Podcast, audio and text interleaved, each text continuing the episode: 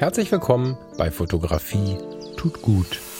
Das ist dein Blog und Podcast für mehr Achtsamkeit und positives Denken in der Welt der Fotografie.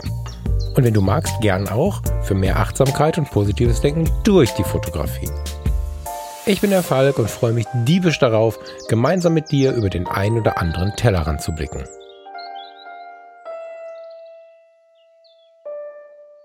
Und weil ich mich hier schon wieder wie der erste Mensch anstelle, einen Einstieg zu finden, lasse ich jetzt die Aufnahme einfach laufen. Passt wahrscheinlich auch ganz gut zu einem meiner Lösungsvorschläge für die heutige Frage. Hallo, schön, dass du dabei bist hier bei Fotografie tut gut. Bevor ich in die heutige Frage gehe, nochmal lautes Dankeschön.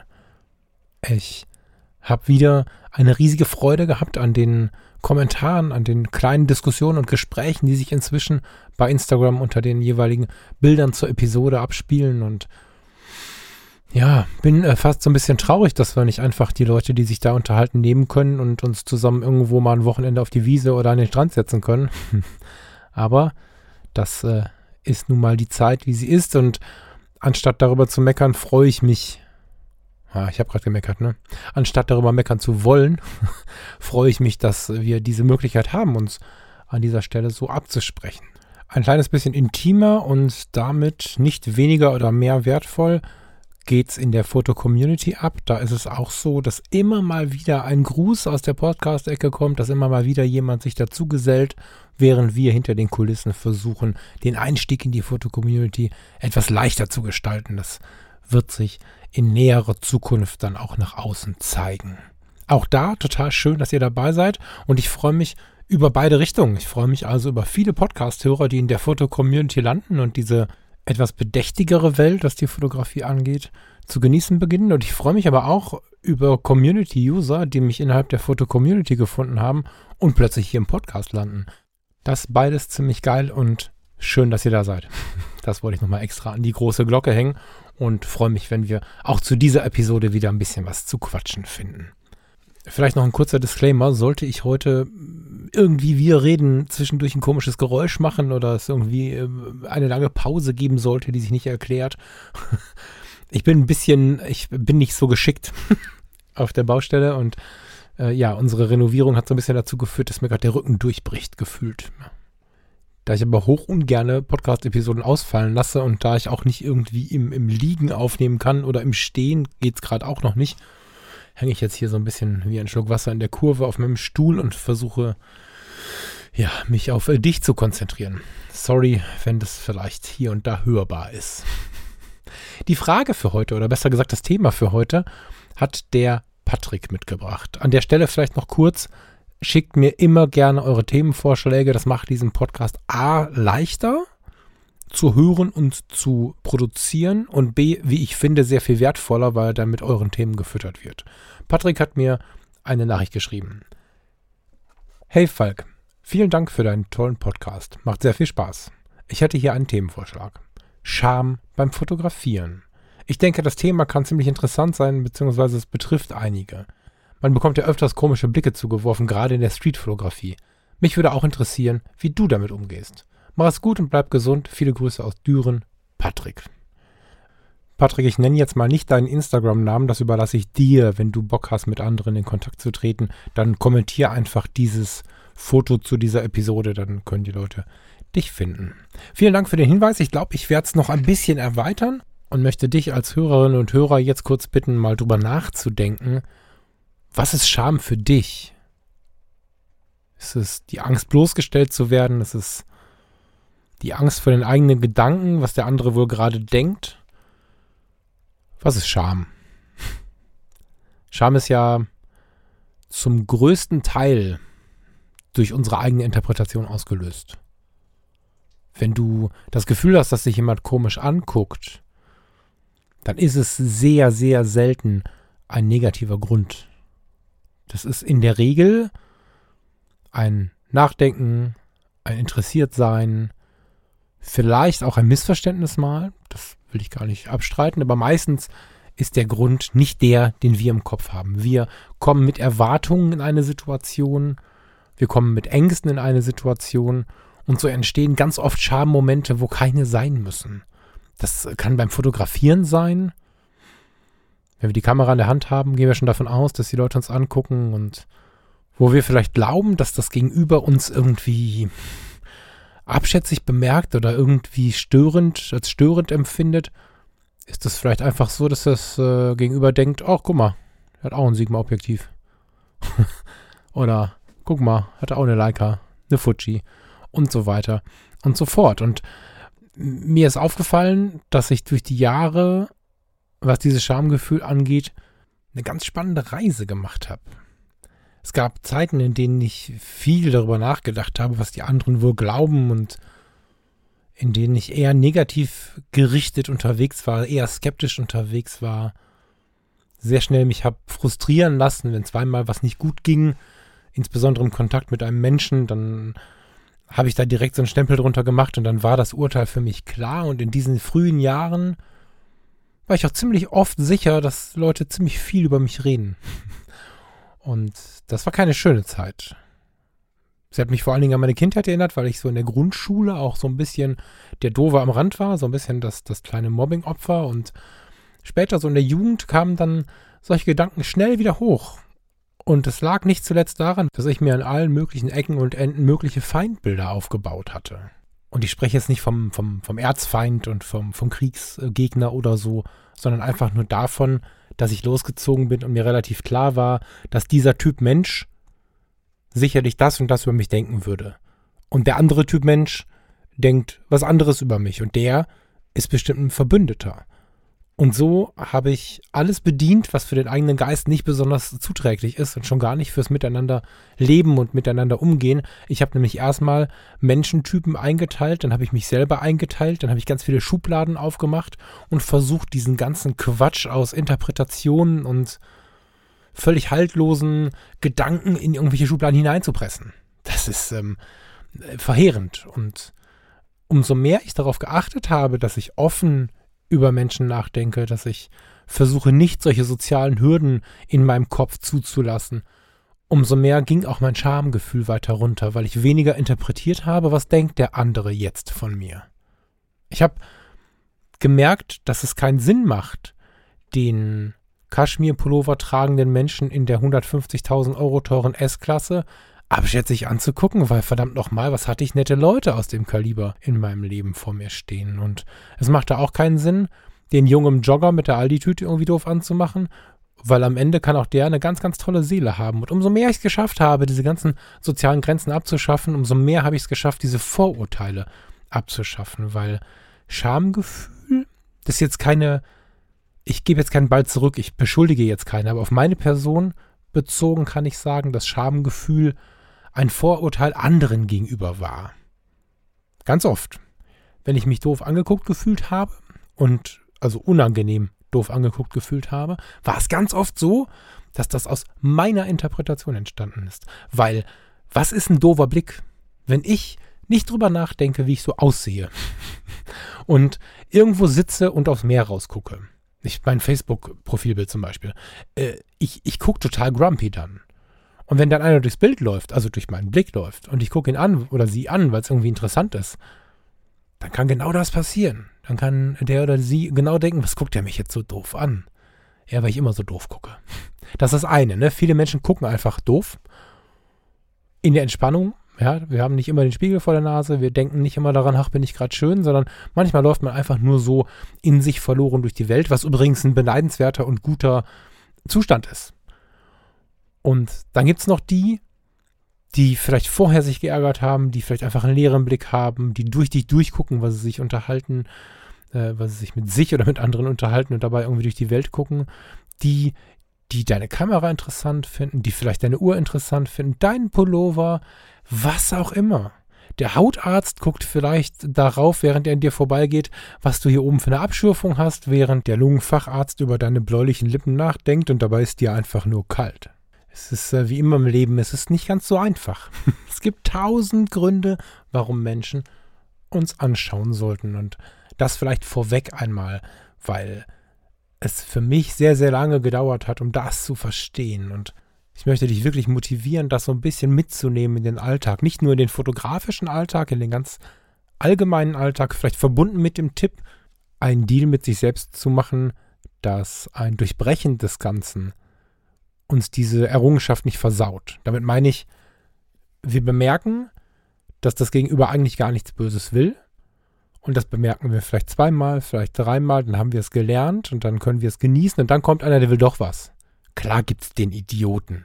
Klar gibt es den, der meint, mir erklären zu wollen, was ich gerade darf oder nicht darf oder einfach den, der gerade so einen schlechten Tag hat, dass ich seinen, seinen, ja, seinen Weltschmerz irgendwie mit abriege. Klar gibt es die alle. Aber da brauchen wir den Deal mit uns, dass uns einer oder zwei das Thema nicht versauen. Und dass wir uns genau dann auch wieder daran erinnern, dass die Nächsten, die kommen, gar kein Problem haben, sondern einfach nur, worauf auf immer achten, was wir gerade nicht so auf dem Radar haben. Scham hat also sehr, sehr viel mit Persönlichkeitsentwicklung zu tun, hat sehr, sehr viel mit Selbstliebe zu tun, mit Interpretation und mit Angst. Und über die Angst kommen wir zu dem gewünschten Thema Street Photography. Denn hier entsteht die Scham ah, fast immer über die Angst. Über die Angst und die Erwartung. Die negative Erwartung, dass jemand einen vielleicht ansprechen könnte, dass es jemandem nicht gefallen könnte, was man tut. Dass es vielleicht sogar rechtliche Konsequenzen geben könnte. Wir werden ja relativ bekloppt gemacht im Internet, muss ich mal so sagen, was dieses ganze Thema angeht. Es gibt ganz viele Möglichkeiten der Angst. Und in der Street Photography ist es sehr ausgeprägt, weil genau genommen, zumindest in unseren Breitengraden oder nach den Werten unserer Breitengrade, ist es so, dass wir übergriffig agieren. Finde ich nicht, aber das ist unsere Wahrnehmung. Und das ist die Angst, dass die anderen das auch so wahrnehmen. Und so ist die Scham, die wir dabei empfinden, wahrscheinlich ein Resultat der Angst. Schon mehrere Nachrichten bekommen, dass wir mal über Angst und Fotografie sprechen sollten. Da habe ich tatsächlich auch einiges zu, zu sagen. Wir machen das jetzt mal so am Rande. Bei der Angst gibt es halt verschiedene Möglichkeiten, wie man ihr begegnen kann. Da könnte man jetzt einen ganzen Podcast mit 100 Sendungen drüber machen. Wir versuchen es mal ganz kompakt mit dem einen oder anderen Tipp. Es ist zum Beispiel so, ich persönlich habe ich ja auch, ich glaube, bei den Fotologen im Besonderen schon ein paar Mal drüber gesprochen. Ich habe Flugangst. ich äh, mag das, die Welt zu erkunden und ich genieße das, diesen Planeten von oben zu sehen und gleichermaßen habe ich wahnsinnige Angst, wenn ich in so einem Flugzeug sitze. Nicht so, dass ich eingekrümmelt in der Ecke liege und weine, das ist äh, nicht so, aber so wie beim Zahnarzt. Also ich fühle mich einfach unwohl und wenn ich dann da so sitze und ein leichtes Herzklopfen habe und schwitzige Finger habe, dann stelle ich mir oft die Frage, wie würde es mir jetzt gehen, wenn ich keine Angst hätte? Und dann schaue ich mich um und sehe die ganzen ausgelassenen Menschen und sehe die Menschen, wie sie genießen, wie sie sich auf ihren Urlaub freuen, wie sie sich auf den einen oder anderen Snack freuen, den sie während des Fluges bekommen. Und ich sitze da und habe Schiss. Und wenn ich mich dann frage, wie würde es mir jetzt gehen, dann schaue ich die anderen an und denke, ja, so würde es mir gehen. Und ein kleines bisschen geht meine Angst von mir weg und ich bewege mich zu den anderen und kann ein ganz kleines bisschen ausgelassener sein. Das hilft mir persönlich ganz gut schon bei der Streetfotografie, weil wenn ich Lust habe, rauszugehen und in den Straßen zu fotografieren, Menschen, Situationen, urbane Momente, dann ist das ja eigentlich ein kleines Abenteuer. Und ich, also ich persönlich empfinde es falsch, wenn das irgend so ein Verlassen der Komfortzone ist, durch den Schmerz gehen. Das sind also Sprüche, hast du schon rausgehört, wenn du ein bisschen länger zuhörst. Die kann ich nicht so gut leiden, weil ich finde nicht, dass wir durch Schmerzen gehen müssen, wenn wir sie nicht, also wenn wir sie nicht, wenn wir sie verhindern können. So. Und über dieses Spiel, die Neugier, das Entdecken wollen, das Kennenlernen wollen zu gehen, ist doch viel, viel schöner. Und wenn wir verspielt mit unserer Kamera in der Hand. Auch das ist Spielen. Ja, also ist, erstmal verdienst du in der Streetfotografie nie Geld oder so gut wie nie Geld. Und selbst wenn dem so wäre, spielen wir mit Situationen, mit der Kamera, auch wenn wir die tiefe Philosophie darin manchmal sehen, am Ende spielen wir. Hochpositiv gesprochen. Und was ist das für ein Spiel, was mir einen riesen Stress macht und ich will unbedingt ein Foto haben? Das ist eine Art der Jagd, die haben wir so nicht mehr nötig. Und wenn ich mir dann die Frage stelle, während ich, keine Ahnung, ich bin jetzt in die Stadt gefahren, auf die Königsallee in Düsseldorf, bin 20 Minuten im Auto gesessen oder eine, fast eine Dreiviertelstunde in der Bahn und dann stehe ich da und dann habe ich schwitzige Finger. Das ist nicht der Zustand, den ich haben möchte. Und dann erinnere ich mich an die, die ganz entspannt Streetfotografie machen, mit Spaß, mit Neugier so. Und schon habe ich ein bisschen mehr Genuss da drin. Und der spannende Effekt dabei ist, wenn ich weniger Angst habe, habe ich mehr Spaß. Und wenn ich mehr Spaß habe, habe ich weniger Scham, weil im Spaß bin ich in der Regel etwas selbstsicherer. Scham ist auch fehlendes Selbstwertgefühl, fehlende Selbstsicherheit, fehlendes Standing zu dem, was ich da tue. Das hat einen ganz weiten, großen Raum um sich herum, den man besprechen könnte, woher Scham beim Fotografieren kommt und wie man dem entgegnen könnte. Hier für das kleine Format, was wir hier haben, versuche ich es dir zusammenzufassen. Wenn du also es schaffst, über diesen oder auch einen anderen Angsttipp ein wenig entspannter zu sein und ein wenig freier zu sein und ja, dir sicher zu sein, dann wirst du eine andere Art der Streetfotografie erleben, weil die Scham ist weniger und viel weniger Leute werden dich auch so anschauen, wie es dich stört. Weil, ich habe zwar gerade gesagt, die wenigsten meinen das komisch. Die, die es dann schon vielleicht komisch oder zumindest misstrauisch meinen, sind die, die einen Fotografen sehen, der mit hängenden Schultern und einer versteckten Kamera durch die Straßen schleicht, als wolle er gleich jemanden überfallen. Das ist oft das Resultat von Angst. Also in diesem Punkt muss ich vielleicht ein bisschen meine Worte von vorher zurücknehmen. Das ist die Ausnahmesituation. Wenn du auslöst, dass Menschen dich komisch anschauen, dann kann das schon sein, dass sie nicht nur auf deine Kamera gucken. Wenn wir unsicher sind und uns nicht selbstbewusst sind, wenn wir nicht viel mit Persönlichkeitsentwicklung am Hut haben und uns mit solchen Sachen wie Körpersprache nicht auskennen, dann sind wir, wie wir sind. Und wenn wir dann ängstlich sind oder schamhaft oder in, in, in, unschöner Erwartung oder so, dann hängen die Schultern, dann laufen wir ganz vorsichtig durch die Gegend, be bewegen unseren Kopf weniger. Ganz spannendes Thema. Wir bewegen unseren Kopf weniger, aber unsere Pupillen mehr.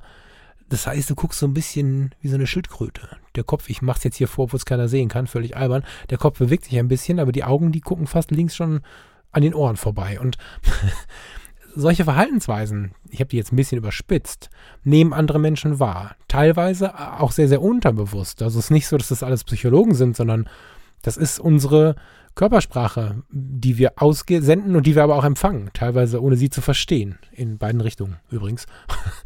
Und dann kann es natürlich sein, dass du komisch angeschaut wirst. Deswegen kommen hier zwei Dinge zusammen. Wir sollten äh, darauf achten, dass wir selbst äh, uns selbstbewusst sind, also unserer selbst bewusst, unserem Ziel bewusst, unserer Fotografie bewusst und so. Versuchen nicht zu ängstlich zu sein, ganz entspannt zu sein, damit niemand mit dem skeptischen Blick uns begegnet. Also es darf jeder begegnen, aber dass man diesen skeptischen Blick nicht provoziert, das wollte ich sagen. Und was dann übrig ist an Blicken, Dazu passt dann der erste Teil dieses Podcasts, nämlich die Frage, wie viel erwarte ich von vornherein an komischen Blicken und wie viel missinterpretiere ich. Falsche Erwartungen und Interpretation ist ungefähr das Schlimmste, was passieren kann für jedweden menschlichen Kontakt. Und bei der Streetfotografie ist meiner Meinung nach der menschliche Kontakt super wichtig. Wobei wir auch nicht vergessen dürfen, dass Streetfotografie eigentlich nicht nur Menschen darstellt. Wir, wir, nehmen jetzt mal, also es gibt ja verschiedene Definitionsversuche, bevor jetzt hier irgendwelche Definitionsdiskussionen losgehen, nennen wir mal das Ganze die urbane Fotografie. In der urbanen Fotografie ist es so, dass durchaus auch mal eine vergessene Dose Cola, eine auf dem Luxusauto stehende Flasche Bier, was auch immer, Teil so einer fotografischen Serie sind. Und damit kann man ja auch anfangen, wenn man sich noch unwohl fühlt. Und in dem Moment wirst du ja auch schon manchmal angeschaut. Und da, also kennst du das vielleicht, ne? Du bist in einer sehr belebten Straße und da ist jetzt eine Dose Cola oder ein Auto oder irgendwas, was du gerade, was, was, ein, ein Ding, was du gerade fotografieren möchtest und du siehst so Blicke. Und dann denkst du, was, was gucken die mich so an? Ist das so schlimm? Und dann schämst du dich schon wieder. Aber eigentlich denken die nur, was fotografiert der da? Und es hat sich schon rumgesprochen, dass Leute, die sich mit einer richtigen Kamera bewegen, meistens relativ kreative Köpfe sind. Und wenn man dann so vorbeiläuft als Nicht-Fotograf, als Muggel, dann ist es ganz oft so, dass man denkt, was macht der da? Aber ich habe das schon mal bei dem oder der gesehen, das ist bestimmt toll. Und wir denken, oh, jetzt werden wir schon wieder so angeguckt. Ja, wir werden angeguckt. Wir, wir, wir provozieren, wenn wir uns in der Welt bewegen, immer eine Begegnung und eine Begegnung provoziert immer eine Interaktion, wenn es nur ein Blick ist die muss aber nicht negativ sein. So. Bei der Streetfotografie hilft es also erstens, sich sehr viel mit sich selbst auseinanderzusetzen. Vorher am besten, idealerweise oder währenddessen und man macht es immer wieder und merkt, wie es besser wird. Und aber auch mit seiner Fotografie. Wenn du weißt, warum du Streetfotos machen möchtest, ist es nicht so schwer, die Frage zu beantworten, was machen sie da? Weil du kannst darauf reagieren, also wenn dich mal einer, mich hat noch nie einer gefragt, aber wenn dich einer fragt, was machen sie da, kannst du sagen, ja, äh, pff, weil sie auch nicht und weglaufen. Oder du kannst dir deiner Fotografie so sicher sein, dass du es erklärst. Dass du sagst, guten Tag, hallo, ich bin der Falk. Kannst die Hand hinhalten, wenn Corona vorbei ist. Und dann kannst du sagen, Corona wird nicht vorbei sein. Anderes Thema. K kannst hingehen und sagen, hi, ich bin der Falk und darf ich Ihnen das zeigen? Würde mich freuen. Ich würde würd Ihnen das gerne vorstellen. Und dann erzählt man ein bisschen was darüber und dann zeigt man vielleicht andere Fotos, die man gemacht hat, wenn man schon welche auf der Kamera hat. Und wenn das passiert, ohne so ein, was will der von mir? dann ist es ganz oft so, dass, ich meine, klar, Menschen sind verschieden, aber wenn derjenige halbwegs offen ist oder äh, sich begeistern lässt, dann ist das Problem am Ende gar nicht mehr so groß, wie wenn du einfach äh, versuchst, der Situation zu entrinnen und schweißgebadet 100 äh, Meter weiter stehst und dich fühlst, als hättest du gerade ein Auto geklaut. Du hast nur ein Foto machen wollen und hast dich nicht darauf vorbereitet, dass jemand mit dir sprechen möchte. Insofern tatsächlich erster Tipp, Streetfotografie. Streetfotografie, das ist unglaublich schwierig. äh, urbane und Straßenfotografie. Lächeln und winken. Wie so ein Teletubby. Wie gesagt, nicht völlig überzogen. Aber wenn du den entsprechenden Modus gefunden hast, entspannt. Wenn, ich habe ganz oft die Situation, dass ich jemanden fotografiere und wenn derjenige weggedreht ist, woanders hinschaut und ich fotografiere ihn, ist ja die komfortabelste Situation für die Streetfotografie. Und dann schaut er mich aber plötzlich an. dann lasse ich nicht die Kamera fallen vor Schreck oder, oder was auch immer, sondern ich mache dann das Foto. Vielleicht noch ein zweites oder ein drittes, weil dann kommt ein spannend skeptischer Blick in die Kamera. Und dann nehme ich die Kamera runter und sage, guten Tag, haben Sie mich erwischt? Ähm, was auch immer. Also es muss zur Situation natürlich passen. Ne? Das war jetzt gut. Vielen Dank. Was auch immer. Dann gehe ich aber kurz drauf zu und zeige das Bild auch. Übrigens als Tipp für die, die nicht in Schwarz-Weiß fotografieren. Bei mir ist es ja eh so wenn du ähm, während der Fotografie dein Display auf Schwarz-Weiß einstellst, kannst du nicht nur besser mit Licht und Schatten agieren, also verstehen, was da Sache ist, sondern wenn du das Bild zeigst, hat es für einen äh, Muggel, wie ich ihn eben genannt habe, für einen Nicht-Fotografen einen etwas größeren und netteren Effekt, wenn das Bild in Schwarz-Weiß zu sehen ist. Irgendwann ist es so, dass das reine Weglassen von Farben bei vielen Menschen, die sich fotografisch nicht betätigen, äh, was Positives auslöst. So. Lächeln und winken im Sinne von positiv bleiben, guten Tag sagen, einen Witz drüber machen. Jetzt bitte, dass nicht jeder jetzt das, jetzt haben sie mich erwischt, nachquatscht. Das passt nur bei einer kleinen Range von Menschen. Ne? Also, wenn du nicht weißt, was du sagen sollst, lächle einfach, bevor das ganz nach hinten losgeht. Aber der natürliche Umgang wieder mit der Begegnung ist da sehr, sehr wichtig. Auch wenn der uns, das müssen wir uns alle eingestehen, ich glaube ich mit, wenn, wenn wir uns selber so ein bisschen das Training nehmen nicht nur durch die äh, Covid-19-Situation jetzt gerade, sondern auch durch unsere Digitalisierung, durch unsere umfangreiche Kommunikation über die digitalen Medien, weniger direkte Kommunikation, ist es natürlich nicht ganz so einfach wie vor 20 Jahren jemanden einfach anzuquatschen, aber es ist ein total tolles Training, eben da drin zu bleiben. Und aus dem Grund weiß ich auch immer nicht so richtig, ob die Streetfotografie was für jemanden ist, der richtig krass introvertiert ist ich, ich, glaube, dass es ein schönes Training sein kann. Wenn man Bock hat, da ein bisschen rauszugehen, dann ist es ein tolles Training. Aber wie immer gibt es auch, also ich bin nicht der Typ, der sagt, jeder kann alles, sondern, oder sagen wir mal so, ich bin nicht der Typ, der sagt, jeder kann alles zu jeder Zeit, das ist vielleicht passend, sondern es gibt einfach Situationen und Typen Menschen äh, in gewissen Lebensphasen, die jetzt nicht gerade für die, äh, für die Streetfotografie prädestiniert sind. Wenn du da aber Bock drauf hast, dann versuch's mal. Einfach frei auf die Leute zuzugehen. Was auch davor, ehrlicherweise, ganz gut ist, also davor gesetzt, bevor ich mich erwischen lasse, ist es natürlich gut, unauffällig zu sein. Da muss man jetzt ein bisschen aufpassen, dass man die Fairness nicht vergisst. Weil leider neigen nicht wenige Menschen dazu, anders zu agieren, wenn sie keine Konsequenzen zu fürchten haben. Ich kann das aber nicht verstehen, aber ich musste das jetzt oft genug erleben. Es ist leider so, dass es Menschen gibt, die den Kaugummi auf die Straße schmeißen und keine Ahnung, den, jetzt werde ich eklig, den Popel unter den Hotelschreibtisch kleben, wenn keiner guckt. Und wenn einer dabei ist, eben nicht, weil es könnte ja Ärger geben. Das ist natürlich die völlig falscheste Einstellung, so. Aber in manchen Lebensphasen ist es tatsächlich so. Ich glaube und hoffe, das hinter mir zu haben, aber manchmal ist es in uns drin. Und wenn wir durch das Unauffälligsein mehrere naja, Möglichkeiten bekommen, die wir sonst nicht gehabt hätten, müssen wir sehr, sehr aufpassen, dass mit uns nicht die Pferde durchgehen. Nach wie vor, auch wenn man unauffällig fotografiert, ich erkläre gleich so ein bisschen, wie ich das meine, hat man nicht ungefragt den Wohnungslosen zu fotografieren, der ein Pappschild hat, auf dem steht, er hat Hunger. Das ist keine Streetfotografie, das ist äh, fehlende Achtung vor dem Menschen. Wenn ich mich zu dem setze und Bock habe, mit dem zu quatschen und auch einen Zugang finde und dann irgendwann frage, sag mal, komm, ein paar Fotos machen, dann ist es cool. Aber nicht irgendwie so heimlich. Ne? Also das Unauffälligsein hat auch die Gefahr oder birgt auch die Gefahr in sich, dass man zu viel will und dass man sich zu sehr gehen lässt. Also vorsichtig bitte, was die ethischen Grundsätze angeht.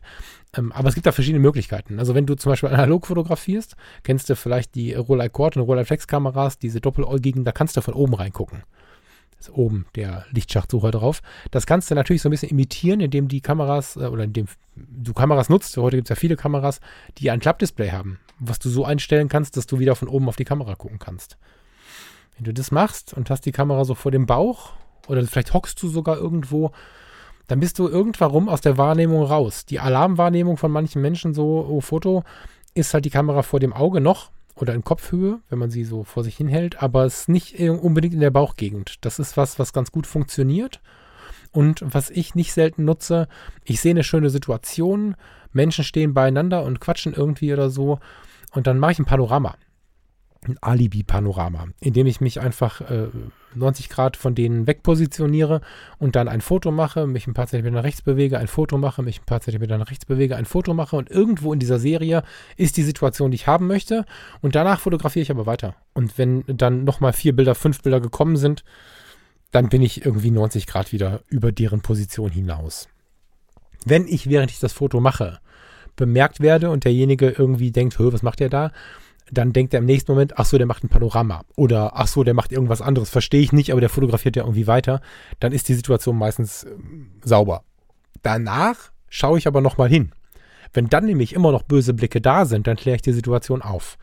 Halte ich für unglaublich wichtig, übrigens nicht nur bei der Streetfotografie, die Fotografie, ich habe es gerade sauber zu halten genannt, also, also wirklich zu schauen, dass man nicht mit so einer Leiche im Rucksack nach Hause geht. Dass nicht auf der Speicherkarte irgendwas drauf ist, was für jemanden schlimm ist weil dann, dann programmierst du dir selber wieder so eine belastende Situation, so einen belastenden Umgang mit der Fotografie. Zumindest, wenn du so ein Mensch bist, der viel über sich selbst nachdenkt und über sein Gewissen nachdenkt und so.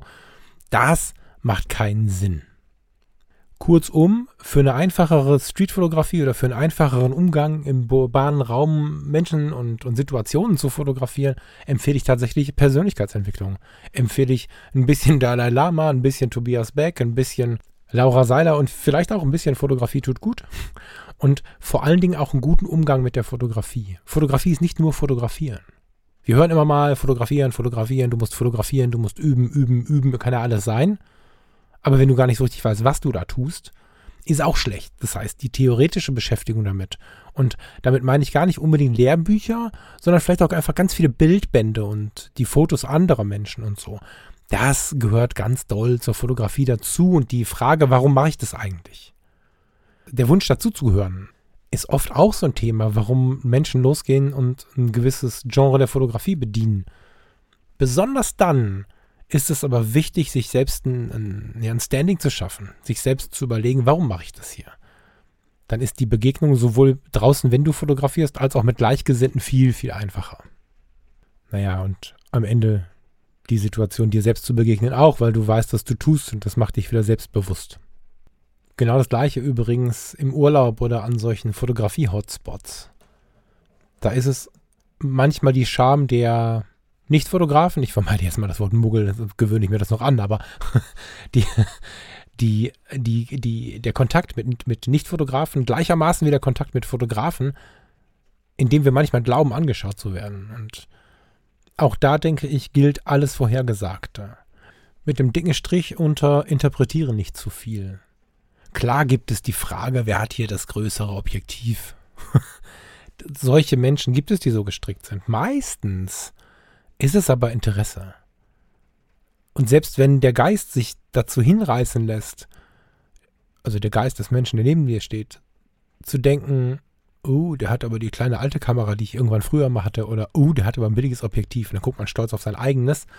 Nicht ganz meine Welt, aber der Mensch ist manchmal so.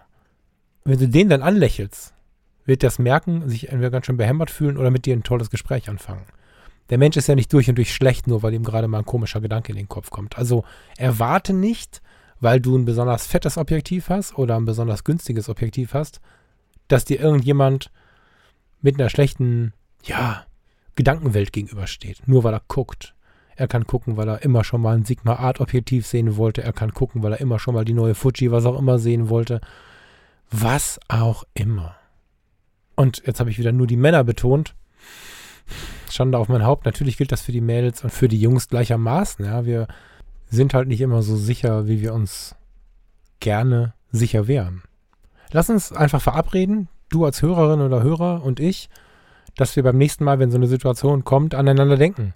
Dass wir uns erinnern. Ich erinnere mich an diese Podcast-Aufnahme, ich erinnere mich an äh, dich und euch, die ihr mir bei Instagram, in der Fotocommunity, wo auch immer schreibt. Ich habe auch hier und da mal ein Bild im Postfach, äh, wie sich jemand fotografiert, während er den Podcast hört oder sie den Podcast hört. Und an all diese Kontakte werde ich denken und werde mich an das Mikrofon erinnern in dem Moment und mich bestimmt ein kleines bisschen sicherer fühlen. Und du darfst genauso natürlich, wenn du dran denkst, an den Podcast denken, an mich denken, wenn die Situation ist, wie sie ist. Und vielleicht geht es dann ein kleines bisschen einfacher. Bevor ich jetzt hier mal das Radio anschmeiße, äh, noch kurz einen Tipp, den ich bei den Fotologen sicherlich auch schon mal rausgehauen habe. Wenn eine Situation folgt, in der ich mich sicher fühlen möchte, weil ich dann einfach freier agieren kann, dann mache ich vorher die Musik laut. Angefangen habe ich damit im Krankenhaus. Da stand ich in manchen Besprechungen zwischen den Stühlen. Da war ich so das Bindeglied zwischen den Chefärzten der operierenden Abteilung und der Pflege und irgendwo stand noch der Finanzdirektor und alle zogen an, an meiner Wäsche und wussten irgendwie genau, was sie wollen und da musste ich wirklich ein Standing beweisen, um da auch die Dinge durchzusetzen, die für mein Team und mich wichtig waren. Und da habe ich vorher immer laut Musik gehört. Und damit habe ich nicht, wie man vielleicht glauben könnte, irgendeine aggressive Grundstimmung erzeugt, sondern ich habe mir Musik rausgesucht, ja, die mich in unbeschwerten Zeiten begleitet hat. In dem Fall war es ganz oft Metallica und Guns N' Roses, weil es einfach eine Phase in meinem Leben war, die viel von Freiheit geprägt war. Und genau das wollte ich erreichen. Ich wollte in diesen Besprechungen frei sprechen können und ohne Angst äh, reagieren können, wenn, wenn vielleicht auch mal ein schiefer Tonfall oder eine große Erregung mir gegenüberstand und das habe ich erreicht, indem ich mir diese Musik aus den ja, Jugendjahren, aus, den, aus, den, aus den wilden Zeiten so ein bisschen auf die Ohren gepackt habe, ganz laut. Das ist eine ganz, ganz schöne Form der Selbstprogrammierung. Muss man ein bisschen beobachten. Es gibt Menschen, die das aggressiv macht, aber persönlich habe ich noch keinen getroffen. Man spricht da immer von, aber am Ende ist es bei den meisten Menschen so, dass sie nur sicherer und ein bisschen ja, im Handeln freier werden. Und das ist natürlich bei der Streetfotografie auch eine ganz gute Sache. Habe ich nicht selten auch so gemacht. Ich bin auf dem Weg in die Stadt mit lauter Musik aus meinen Freiheitszeiten. Also ich mein Gott, wann hatte ich mehr Freiheit als jetzt? Aber ich glaube, du weißt genau, was ich meine. Ne? So wilde Jugend. Aus dieser Zeit bin ich hingefahren oder hingelaufen und habe dann in dieser eigentlichen Situation eher unbeschwerte Musik gehört. War dann aber auch schon ziemlich gedankenfrei und ziemlich auch aktionsfrei.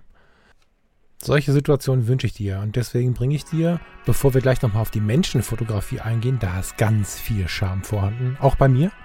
Bevor wir darauf eingehen, bringe ich dir ein Lied mit, was mir persönlich immer sehr, sehr viel Freiheit schenkt, wenn ich es höre. Wenn ich es ganz, ganz laut höre, dreh mal auf, soweit es geht und hör dir mit mir zusammen an Paradise City von Guns N' Roses.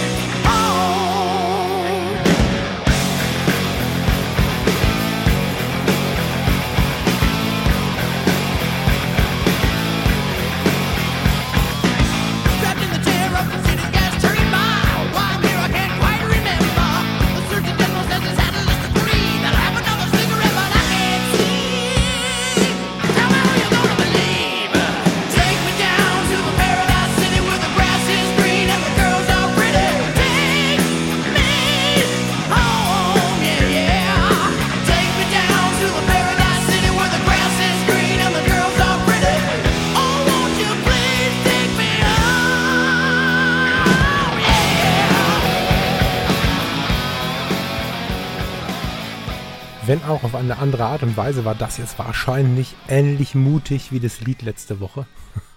Such dir, wenn es nicht deins ist, dein Lied aus und probier das mal. Vielleicht auf dem Weg zum nächsten Porträtshooting. Das würde ich nämlich gerne noch mit reinnehmen in dieses ganze Thema. Das Fotografieren von Menschen. Und damit möchte ich jeden ansprechen.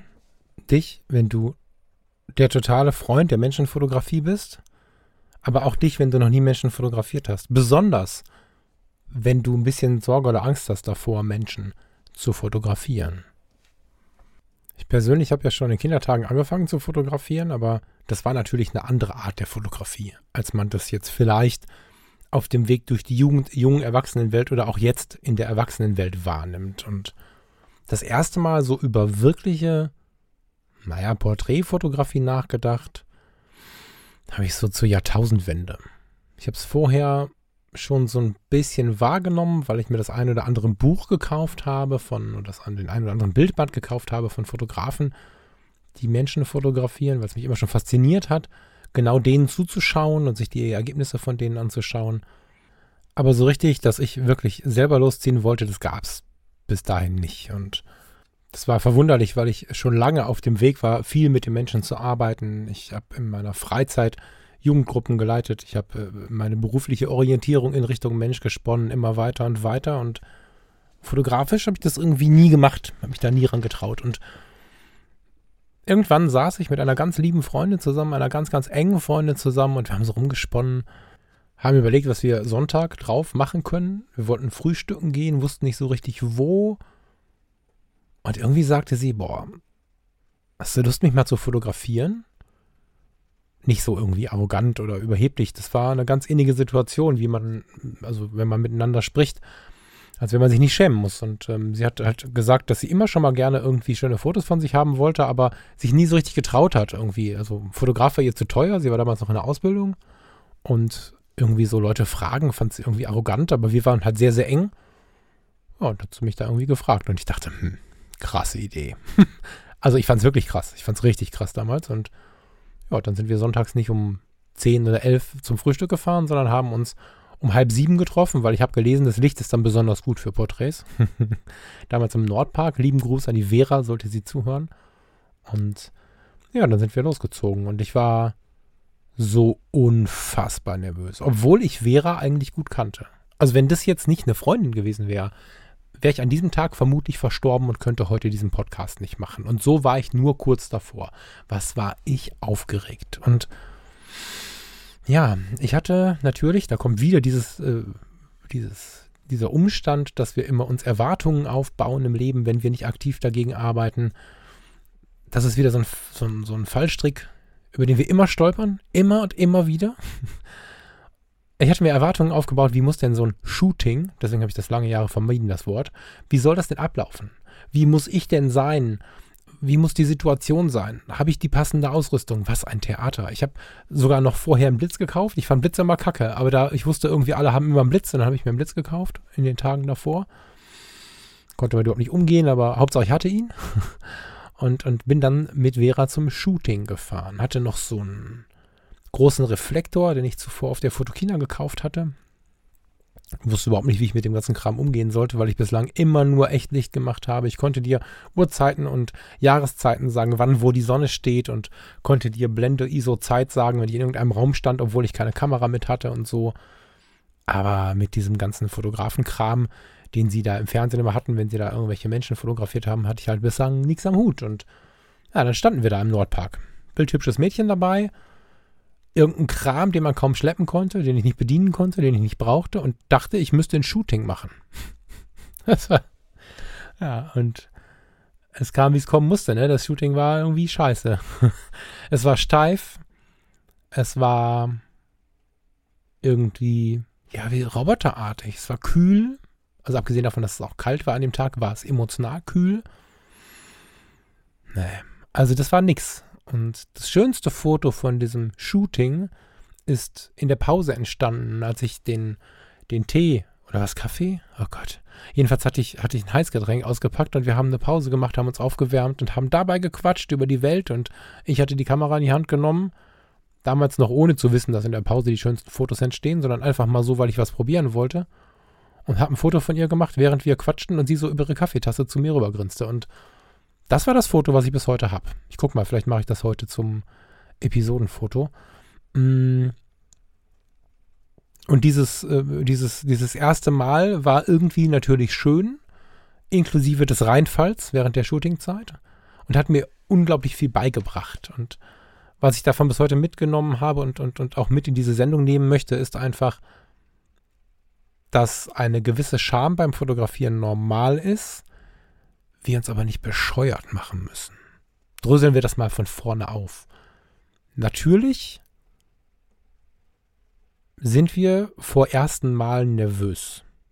Das gilt, wie viele von uns wahrscheinlich wissen, für jeden Lebensbereich, auch für die Fotografie. Oftmals wissen wir gar nicht, was uns erwartet und damit ist das erste Mal Menschen fotografieren was, meiner Meinung nach was für gute Freundinnen oder Freunde. Ich habe manchmal Menschen, die rufen mich an, ob sie das mit mir irgendwie zusammen machen können, weil sie so eine Schiss haben davor. Und dann, dann machen wir das irgendwie zusammen, dann bringe ich vielleicht auch jemanden mit oder so. Aber von der Situation mal abgesehen, ist das was für Freunde. Nimmst du deine Freundin, deinen Freund, Kumpel, vielleicht einen coolen Arbeitskollegen, wenn ihr dicke seid oder eine coole Arbeitskollegin und versuchst das einfach mal. Und dann wird darüber bitte, bitte, bitte gesprochen. Und das ist der große Vorteil, wenn wir über Scham beim Fotografieren sprechen. Der große Vorteil der Menschenfotografie geplant im Gegensatz zur Streetfotografie. Weil da ist noch so viel variabel. Wir wissen nicht, wen wir da vor uns haben. Wir wissen nicht, wie wir mit dem umgehen können. Wenn wir einen uns vertrauten Menschen dabei haben, können wir darüber sprechen. Und wer mich ein bisschen genauer kennt, der weiß, dass ich der Meinung bin, dass wir Menschen über alles, Klammer auf, Ausrufezeichen, Klammer zu, alles, alles, alles sprechen können und sollten und nicht immer so viel Scham in, in allen möglichen Themen ähm, zulassen sollten. Das heißt, wenn ich jetzt der Superfotograf bin, komme da an, bin innerlich nervös, will dem Mädchen zeigen, wie cool ich fotografieren kann, äh, das kann nur in die Hose gehen, weil eigentlich bin ich ja der kleine Junge, der innerlich nervös ist und gar nicht so richtig weiß, wie er mit den ganzen Situationen umgehen soll. Das heißt, treffen und sagen, pass mal auf, ich würde gern mal versuchen, Menschen zu fotografieren. Ich würde gerne mal schöne Fotos machen. Hast du Lust, dass wir das mal zusammen versuchen? Aber ich habe Schiss davor. Dann ist das Ding fast sicher ein Goal, weil ein Ziel, wie heißt das? Ein Tor. Dann funktioniert das. Weil das meiner Meinung nach für schöne und tiefe Fotos so eine Grundsatzbedingung ist dass beide Seiten verstehen, was Sache ist. Wenn ich todesnervös bin und ich darüber gesprochen habe, wundert sich mein Gegenüber natürlich. Das ist wie mit den hängenden Schultern bei der Streetfotografie. Was ist denn da los? Wenn ich aber entweder total erfahren bin und da entspannt ankomme oder sage, hu, ich habe gar keine Erfahrung, wollen wir das zusammen versuchen, dann gibt es ja keine Sorge, weil man weiß ja, woran man ist. Und dann ist man auch nicht mehr so super geschockt, wenn man dann erstmal anfängt und merkt, Alter, das ist ja viel intimer, als ich dachte. An der Stelle kann ich auch nicht sagen, beruhig dich, ist alles gar nicht schlimm. Menschen fotografieren ist, wenn du eine gewisse Tiefe suchst. Also nicht, stell dich mal dahin, nimm mal einen Arm hoch, ja, schön, ja, guck mal da, danke, klick. Dann nicht. Aber wenn du dich hinsetzt und dich mit dem Gegenüber, mit dem Menschen gegenüber, mit der Frau, dem Mann gegenüber beschäftigst und ihr euch darüber unterhaltet, wie ihr euch fühlt, was ihr gerne mal für Fotos machen wollen würdet.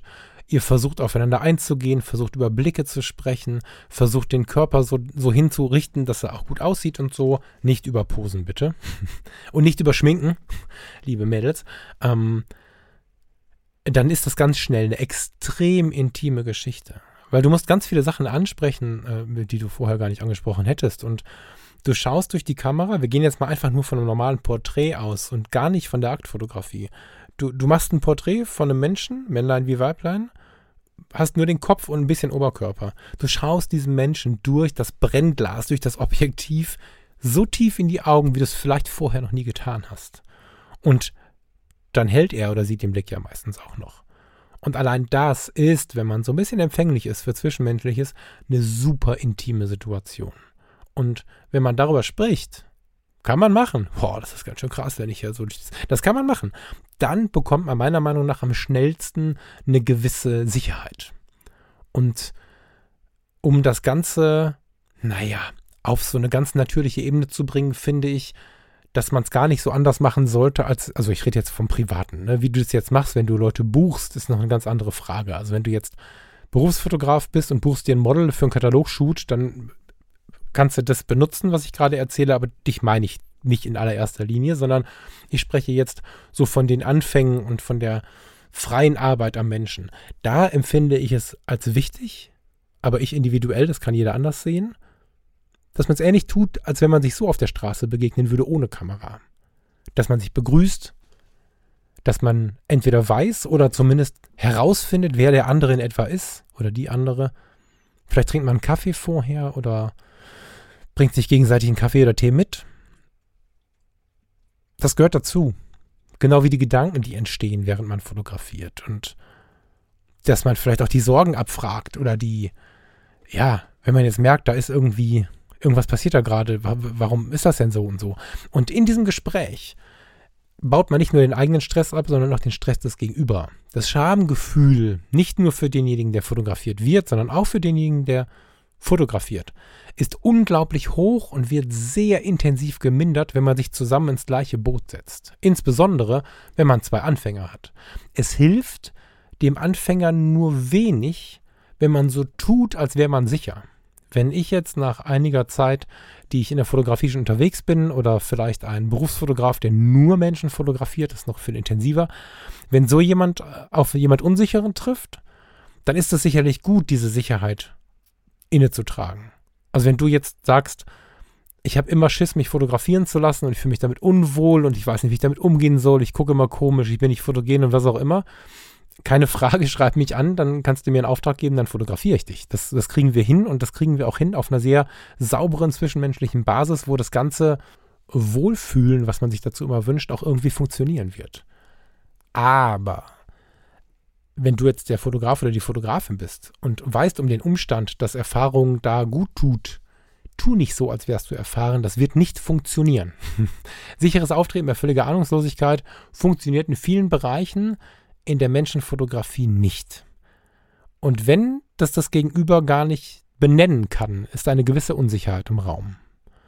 Und dann immer mit offenen Karten spielen. Und vielleicht auch nicht gleich so Sachen anfangen wie Aktfotografie. Das kannst du natürlich machen, wenn du in einer Beziehung bist oder eine so offene Beziehung zueinander hast, dass das irgendwie mit zum zwischenmenschlichen Spiel, zum zwischenmenschlichen Leben gehört. Alles cool, Vollgas, ja, genieß das. Aber ich glaube, dass ein vorsichtiger Einstieg mit einem Kaffee, mit jemandem, den du leiden kannst, mit nicht zu viel Anspruch, ohne riesige Blitzanlage und weiß der Teufel was, ein schönerer Einstieg ist, ein sicherer Einstieg ist und dass das Annehmen und das Wahrnehmen dieser super, ja, intimen Situation, das Annehmen, dass man Scham empfindet, während man das fotografiert, der erste Weg ist, dass diese Scham gelindert wird und vielleicht irgendwann, naja, ob sie mal weg ist, weiß ich nicht, aber zumindest angenehm zu ertragen ist, weil sie hat auch irgendwie was Besonderes.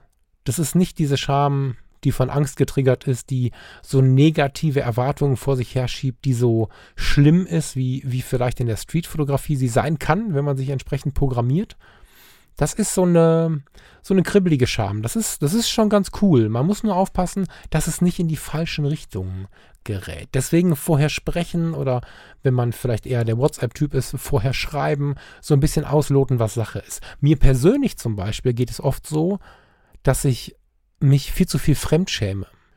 Während ich im, im Leben, so in den, in den weiten Lebensbereichen, relativ entspannt gebe mit solchen Dingen, mich nicht so damit identifiziere, was andere Menschen tun oder nicht tun, ist es in der Fotografie so, dass ich, wenn ich jemanden fotografiere, im privaten Kontext, der mich noch nicht so gut kennt, habe ich unterbewusst immer so ein bisschen das Gefühl, ich möchte nicht, dass sie oder er denkt, ich benehme mich wie vielleicht irgendein Negativbeispiel, was ich mal äh, in der fotografischen Welt erlebt habe. Also sagen wir, wie es ist. Bei den Männern gibt es de facto Menschen, die Frauen fotografieren, weil sie endlich mal wieder mit einer Frau interagieren wollen. Das kann einfach nur zusammen sein wollen sein, das kann Einsamkeit sein, das kann der Wunsch nach einer gewissen Intimität sein, die man vielleicht im Leben so nicht hat. diese Fotografen gibt es. Ich will sie gar nicht nur verurteilen, weil das irgendwie auch traurig ist. Ja, so. Und es gehören ja immer zwei dazu. Man muss das zusagen und so. Aber das gibt es. Und jetzt hast du gemerkt, ich habe da jetzt gerade ziemlich gestolpert und gestottert, weil ich gar nicht weiß, wie ich das rüberbringen soll, ohne irgendwie blöd zu kommen. Aber ich habe immer Angst, so dargestellt zu werden. Wenn du jetzt Ästhetik bemerkst, du fotografierst einen Mann oder eine Frau, die dir gegenüberstehen und da gehst du auf die Tiefe des Geistes ein, da gehst du auf schöne Augen ein, da gehst du vielleicht auch auf was Körperliches ein. Und da zuckt es in mir immer, weil ich denke, mein Gott, ich würde einfach gerne ganz frei sprechen und wo ich gerade noch gesagt habe, man kann zu 100% über alles sprechen, ist es dann doch mit der Kamera in der Hand so ein bisschen so, dass ich ein wenig gebremst bin. Aus der Sorge heraus, aus der Scham heraus, aus der vorprogrammierten Interpretation heraus, mein Gegenüber könnte jetzt denken, ich würde das nur tun, um endlich mal wieder ein Mädel vor der Kamera zu haben oder, oder vor mir zu haben oder so.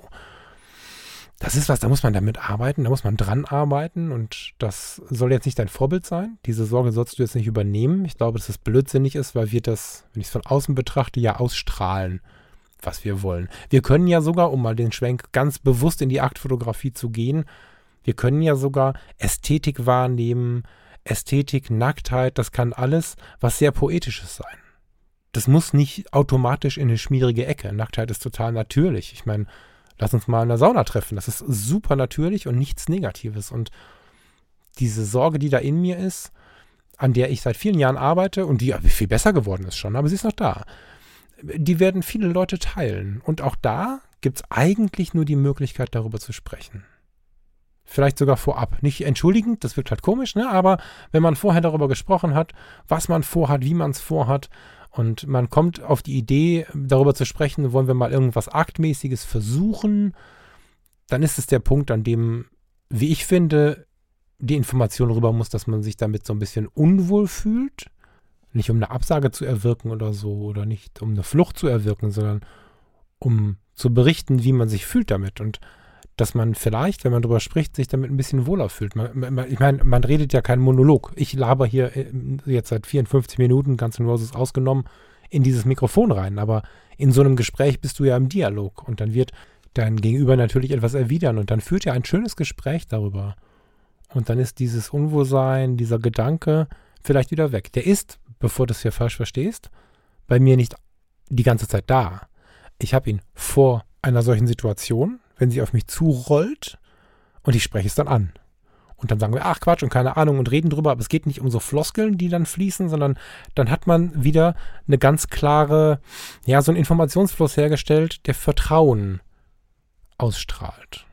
Und während ich das jetzt so sage, kommt der Gedanke ganz laut in mir hoch, dass das Vertrauen ja die Basis für alles Menschliche ist. Auch in der Streetfotografie, um noch mal eine halbe Stunde zurückzudenken. Und guten Morgen, Leica. Auch in der Streetfotografie und auch oder gerade in der Menschenfotografie. Vertrauen. Was wäre das Ganze ohne Vertrauen? Selbstvertrauen haben wir viel besprochen und das Vertrauen zum anderen. Und an jeder Stelle, wo dieses Vertrauen einen Riss bekommt, gilt es, mit diesem Riss umzugehen.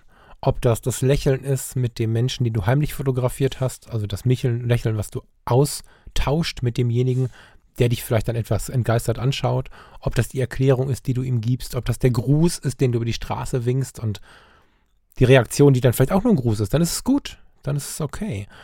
Oder ob es so ist, dass du mit deinem, mit deiner Freundin, mit deinem Freund, mit wem auch immer, dich auf den Feldern im Wald oder auch zu Hause verabredest, um das erste Mal einen Menschen zu fotografieren und dann Vertrauen herzustellen.